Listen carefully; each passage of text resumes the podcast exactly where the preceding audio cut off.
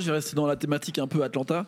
Et en fait, euh, il y a. Donc, j'ai pas eu le temps de l'écouter, le P, parce qu'il sort euh, quand vous allez écouter cette émission. Mais il y a un mec qui s'appelle Schoolie, qui était un mec très important d'Atlanta et qui est dans l'entourage de tous ces mecs Ah, qui sont maintenant je très hauts. je- J'ai un lien. Ah Je merde, l'envoyer. bah c'est pas grave. Mais il y a, y déjà un morceau et en fait c'est intéressant parce qu'il est produit par Buddha Bless dont on a dit, euh, on a un peu euh, donné quelques louanges sur l'album là et c'est vrai que le morceau est très bien. Il s'appelle Dirty Dog Insane et en fait euh, a sorti son premier album solo en 2017 qui s'appelait euh, Backward Feelings que moi j'ai en fait beaucoup écouté, je suis beaucoup revenu dessus et il a eu très peu de presse alors qu'il est avec Two Chainz dans l'équipe de Two Chainz. Ouais, ouais, ouais. Et euh, Two Chainz a eu un super oral l'année dernière, mais ça n'a pas suffi.